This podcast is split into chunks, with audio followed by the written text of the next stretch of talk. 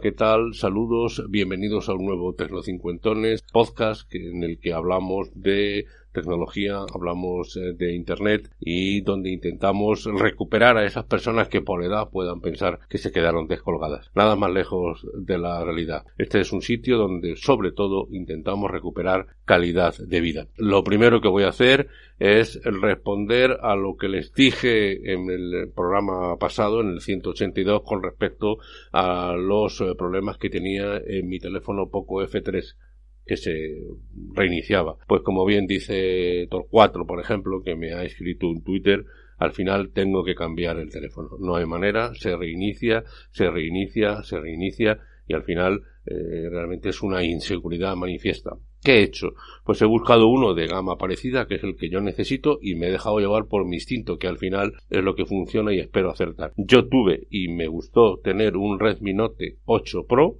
me pareció que era lo que yo necesitaba y ahora me he comprado un Redmi Note 11 Pro 5G, que creo que se ajusta a lo que necesito. Ojalá no me equivoque. Probablemente algunos de los que me estén escuchando pensarán que me equivoco. Lo siento, para mí realmente lo que necesito es una funcionalidad que creo que me va a dar este teléfono. Así que lo siento por el poco F3, pero lo tengo que jubilar y me da miedo pasárselo a nadie porque también se le va a reiniciar. Cosas que tiene la mala suerte con esto de la tecnología. Pero bueno, respondido esto, agradecido por los que se han puesto en contacto conmigo. Hoy vamos a hablar de navegadores. Verán ustedes qué variedad hay. Bienvenidos a Tecnocincuentones.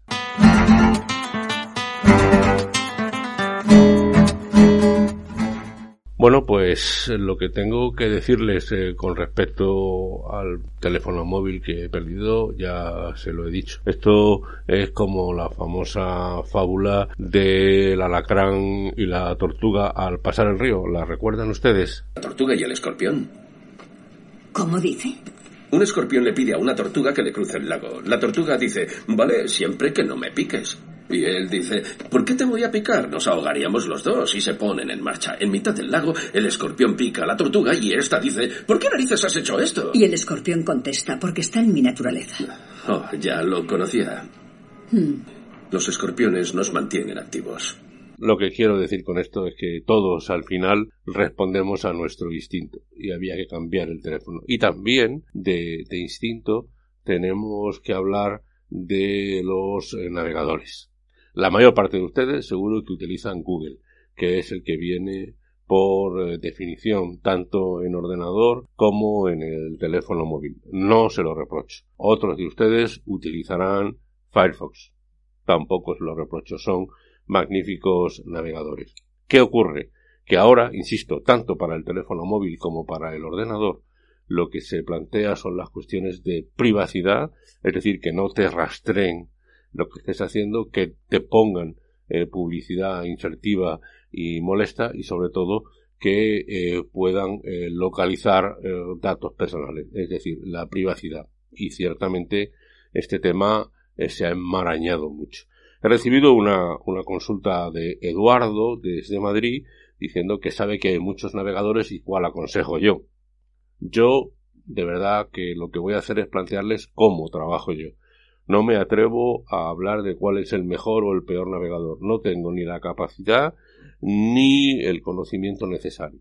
Aquí lo que hay son gustos, son necesidades para aprovechar los navegadores. Si usted está contento con Google, que es el navegador por antonomasia, el motor de búsqueda más importante del que todos los días se hacen miles de millones de búsquedas, adelante. Hay otros usuarios, ya lo he dicho, que utilizan Firefox. Yo también lo utilizo, sobre todo en el, en el móvil, utilizo Firefox. Pero eh, hay otros navegadores. Por ejemplo, DuckDuckGo. Todos estos navegadores les voy a poner la dirección correspondiente, que a mí me parece excelente. De hecho, es el motor de búsqueda que tengo alternativo en el móvil. Yo no hago búsquedas en Google, hago búsquedas en DuckDuckGo porque eh, mantiene mucho mejor la privacidad. Luego, en el ordenador hago búsquedas utilizando el motor Tor. T-H-O-R. Tor es un motor, es un navegador que es el que se utiliza para navegar por la Internet profunda, por la Deep Web o por la Dark Web, la web oscura, como se llaman.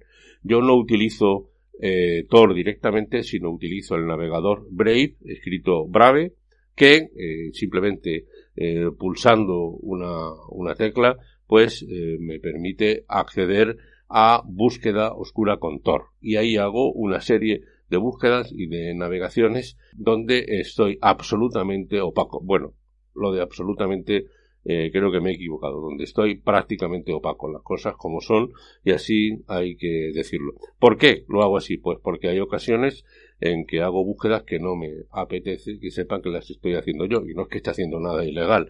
Pueden ustedes estar tranquilos, ni busco explosivos, ni armas, ni nada lo que busco a veces son algunas publicaciones y algunas expresiones. Por ejemplo, información que procede de disidentes rusos, que es muy interesante localizarla en, en el navegador Tor porque las autoridades rusas no pueden rastrearla. Chinos, es decir, hay mucha información de carácter sociopolítico económica que resulta muy interesante en Nicaragua, por ejemplo. De vez en cuando lo consulto con alguna frecuencia y utilizo el motor Tor, pero desde el navegador Brave, escrito Brave. Ya le digo que les pongo a ustedes el, les pongo a ustedes la, el correspondiente enlace en la literatura del programa.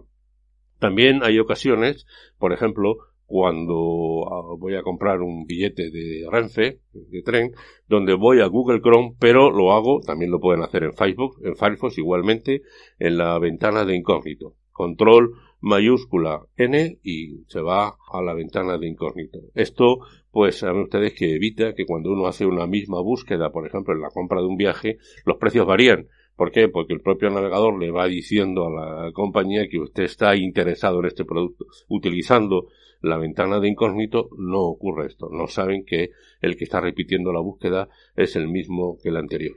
Pero termina aquí el listado de, el listado de navegadores. Pues que va, hay muchos a esta llamada eh, que se plantea con respecto al, a la privacidad hay muchos elementos a tener en cuenta.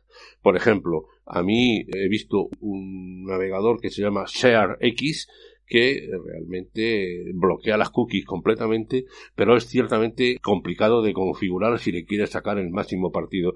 Yo creo que es un navegador de carácter profesional y lo voy a, descartar. Pero, por ejemplo, sí he visto eh, escrito Pekier, que eh, me parece de lo más interesante. ¿Por qué? Porque lo que les ofrece a ustedes, pruébenlo, se lo recomiendo.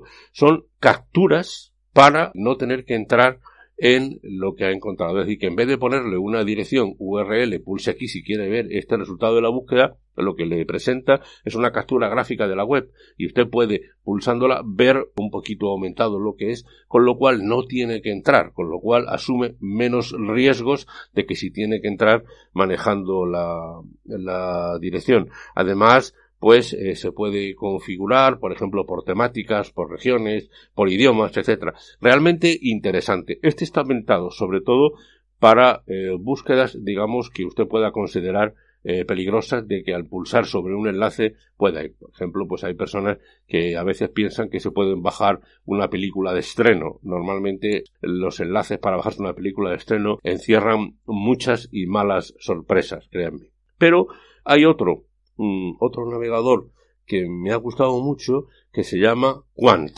Este navegador QWant, eh, como se llama, es un navegador francés. Está basado en software libre. No personaliza las búsquedas. Al no personalizar las búsquedas significa que pasa usted totalmente desapercibido.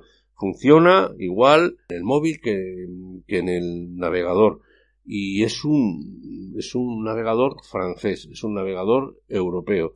De hecho, de hecho, la administración francesa va a plantear que todos sus ordenadores utilicen a partir de dentro de un tiempo este Q1 en cuanto haya una adaptación. ¿Esto por qué? Pues porque la política europea, la Unión Europea tiene una política muy estricta con la privacidad y está dejando claro que a veces no es una buena idea trabajar con Google.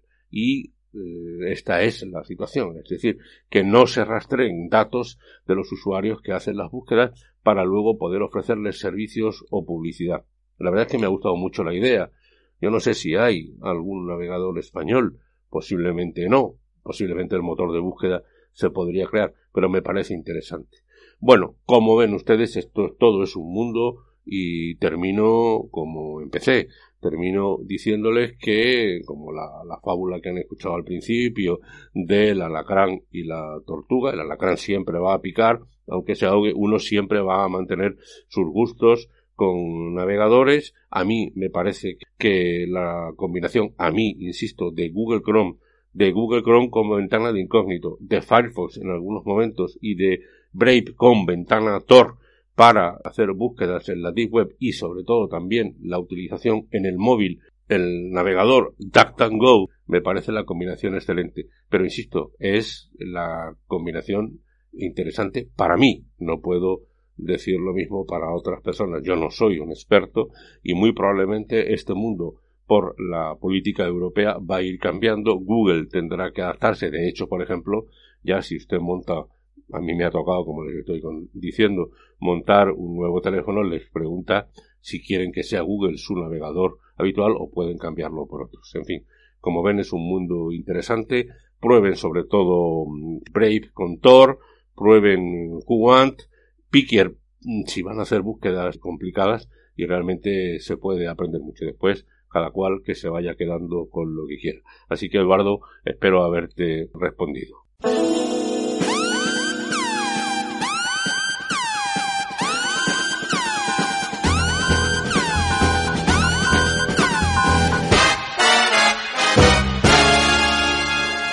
Pues hasta aquí este Tecno Cincuentones. Soy Antonio Manfredi, Antonio Manfredi, arroba gmail.com, mi correo electrónico, tanto en Twitter como en Telegram soy arroba Antonio Manfredi y en Facebook Tecno50. Ya saben ustedes que este es un podcast que está asociado a las redes sospechosos habituales.